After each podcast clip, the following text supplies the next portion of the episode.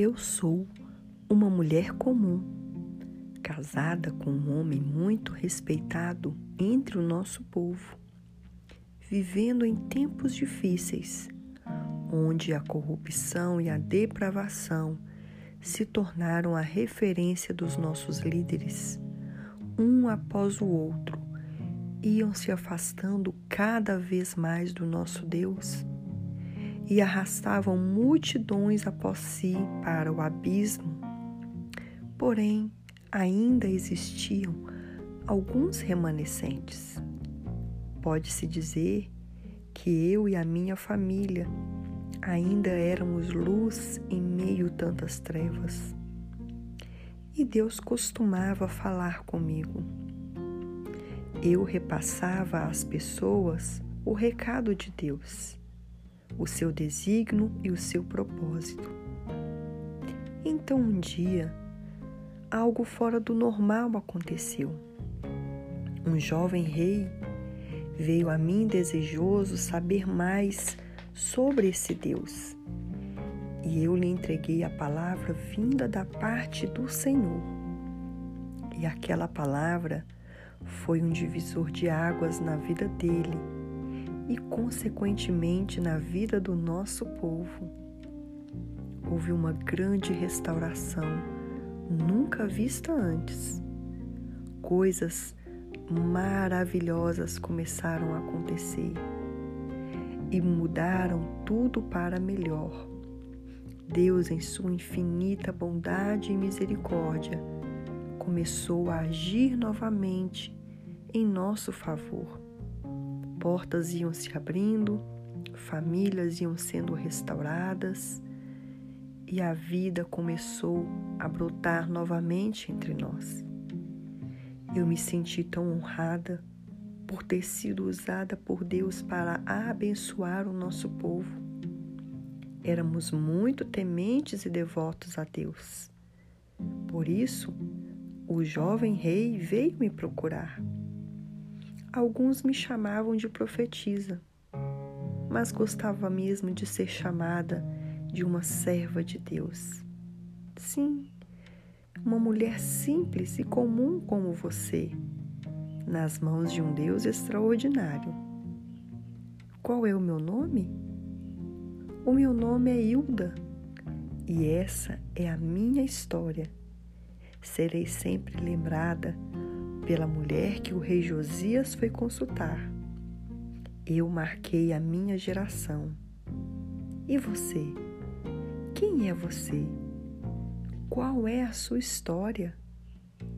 Como você será lembrada? Comece hoje mesmo a escrever uma linda história com Deus.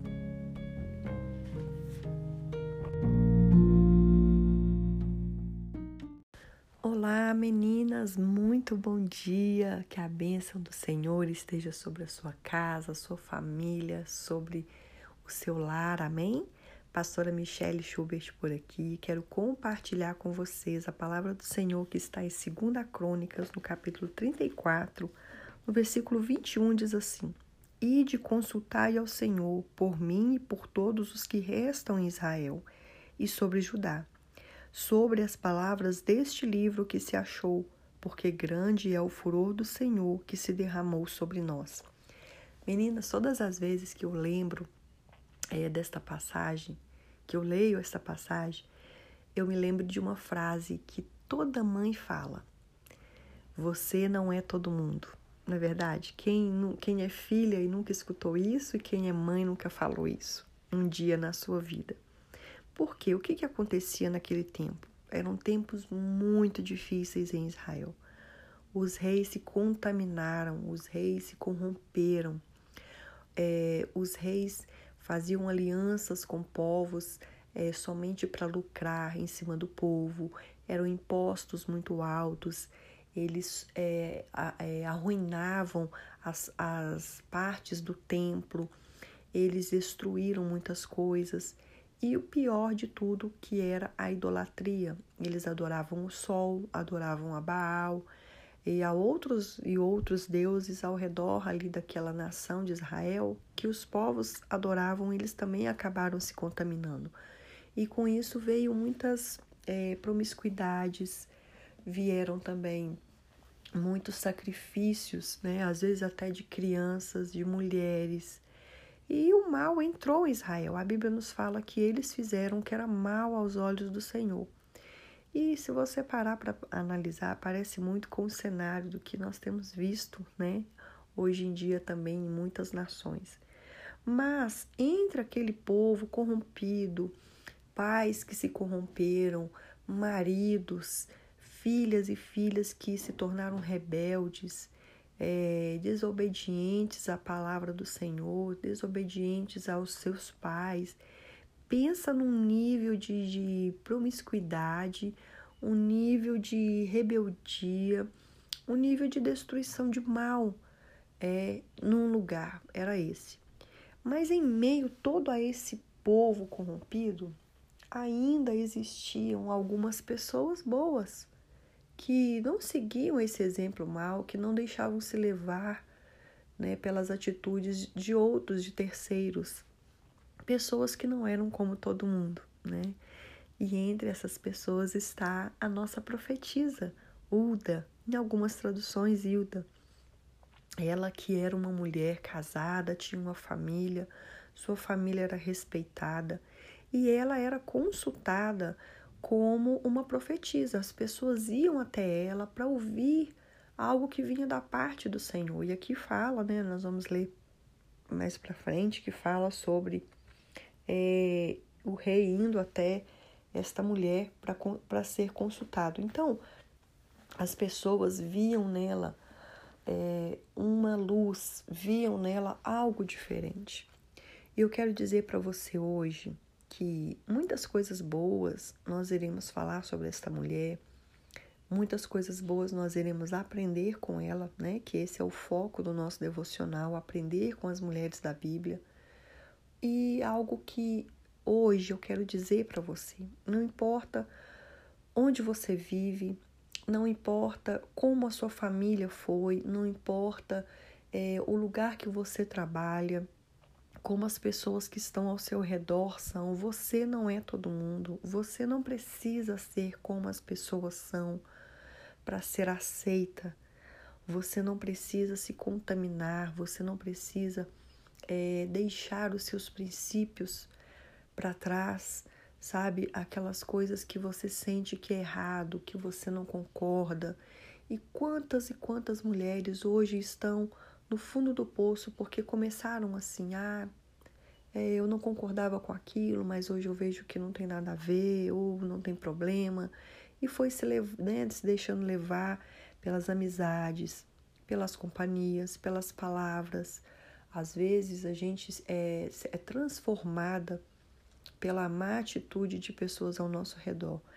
Eu sempre digo algo, eu não quero ser mudada porque pelas pessoas, eu quero ser mudada por Deus, porque quando Deus nos muda é para melhor. Mas muitas vezes nós mudamos por causa das atitudes ruins de outras pessoas e nos transformamos em mulheres amargas, em mulheres solitárias, em mulheres vingativas. Né? Então, não permita que a atitude errada de outras pessoas mude você, mas seja luz onde você estiver. Mas algo muito, muito importante sobre isso é que você não pode ser luz sozinha. Você não pode ser uma boa mulher, uma mulher do bem, né, sozinha. Você precisa do Espírito Santo. Você precisa de Deus, da presença do Senhor na sua vida. É só Ele que pode fazer com que nós venhamos ser mulheres de destaque, ser mulheres de honra, ser mulheres é, que buscam ao Senhor, que têm uma referência diferente da maioria das mulheres ao seu redor.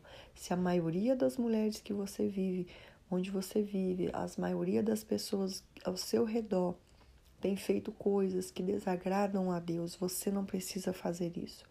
E muitas vezes as pessoas vão cobrar isso de nós, ah, você não tem problema, tem que fazer isso, para né, nos sentirmos aceitas, mas você já foi aceita pelo seu pai, você tem um pai, Você tem um Deus e ele vê tudo e sabe de tudo, até aquilo que você não escutou, aquilo que você não viu. Então não permita que a maioria das pessoas contaminem quem você é de verdade. Amém? Que Deus te abençoe em nome de Jesus.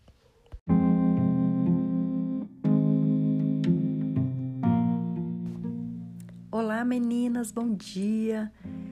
Que a alegria do Senhor te fortaleça, trazendo aquele renovo que a gente precisa, amém? Aquela força que vem de Deus para suportarmos os dias maus, vencermos todos os dias da nossa vida. Olha o que diz em 2 Crônicas, no capítulo 34, a partir do versículo 22, né? Uda vai dizer aos homens de, do rei Josias que foram enviados para saber uma resposta dela. E ela diz assim: Eis que diz o Senhor: Eu trarei mal sobre este lugar e sobre os habitantes, a saber, todas as maldições que estão escritas no livro que se leu perante o rei de Judá. Mas olha o versículo 26: Porém, ao rei de Judá, que vos enviou a consultar o Senhor, assim direi a ele: Assim diz o Senhor, Deus de Israel: Quanto às palavras que ouvistes, como o teu coração se enterneceu e te humilhastes perante Deus, ouvindo as palavras contra este lugar e contra os habitantes, e te humilhastes perante mim e rasgaste as tuas vestes, e choraste perante mim, também eu te tenho ouvido, diz o Senhor. E eis que te ajuntarei a teus pais, e será recolhido com o teu sepulcro em paz, e os teus olhos não verão todo o mal que hei de trazer sobre este lugar e seus habitantes. Meninas, é, o rei Josias, ele foi né, é, instituído como rei ele tinha apenas oito anos de idade. E quando ele completou então 16 anos, ele é, buscou ao Senhor, buscou a direção de Deus, o que ele deveria fazer para consertar todo o mal que os outros reis tinham feito, né? Como eu disse para vocês, havia uma, uma degradação imensa ali em Israel. Então ele vai destruir os altares de idolatria e ele manda reformar o templo. E ao reformar o templo, eles encontram o livro da lei que estava perdido. Sabe quando a gente perde alguma coisa dentro de casa e não sabe onde colocou? Então, exatamente isso. Eles, ninguém sabia onde que estava o livro da lei. E há muito tempo as pessoas não liam. Não é como nos dias de hoje que cada um tem uma Bíblia, né? Era uma coisa só, então era lido para todo o povo. E eles não liam mais aquilo. Então muitas pessoas se esqueceram do que estava escrito lá. E quando os sacerdotes leram para Josias o que estava escrito no livro da lei, ele rasga suas vestes e ele, como sinal de humilhação, ele fala: Nós estamos fritos, né? porque Deus ele vai permitir um mal sobre nós devido a todo o mal que fizemos. Né? Então ele fala: Olha, que, que nós iremos fazer? Como nós iremos mudar esta situação? Então, o rei manda procurar uma profetisa, que é a nossa Uda, né? E ela vai dizer ao rei: Olha, rei, realmente é, Deus ele vai enviar um mal sobre esta nação e um um mal muito grande. Só que como é, Deus ele vê e sabe de todas as coisas, lembra que eu disse para vocês?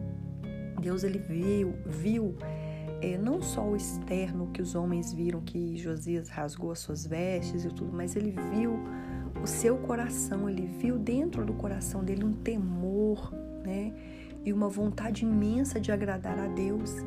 Então Deus ele vai dizer para ele, olha, através da profetisa que o mal viria, mas não seria enquanto ele estivesse vivo. Somente depois da sua morte é que esse mal viria. E realmente Deus cumpriu isso que ele né, falou através da vida dela.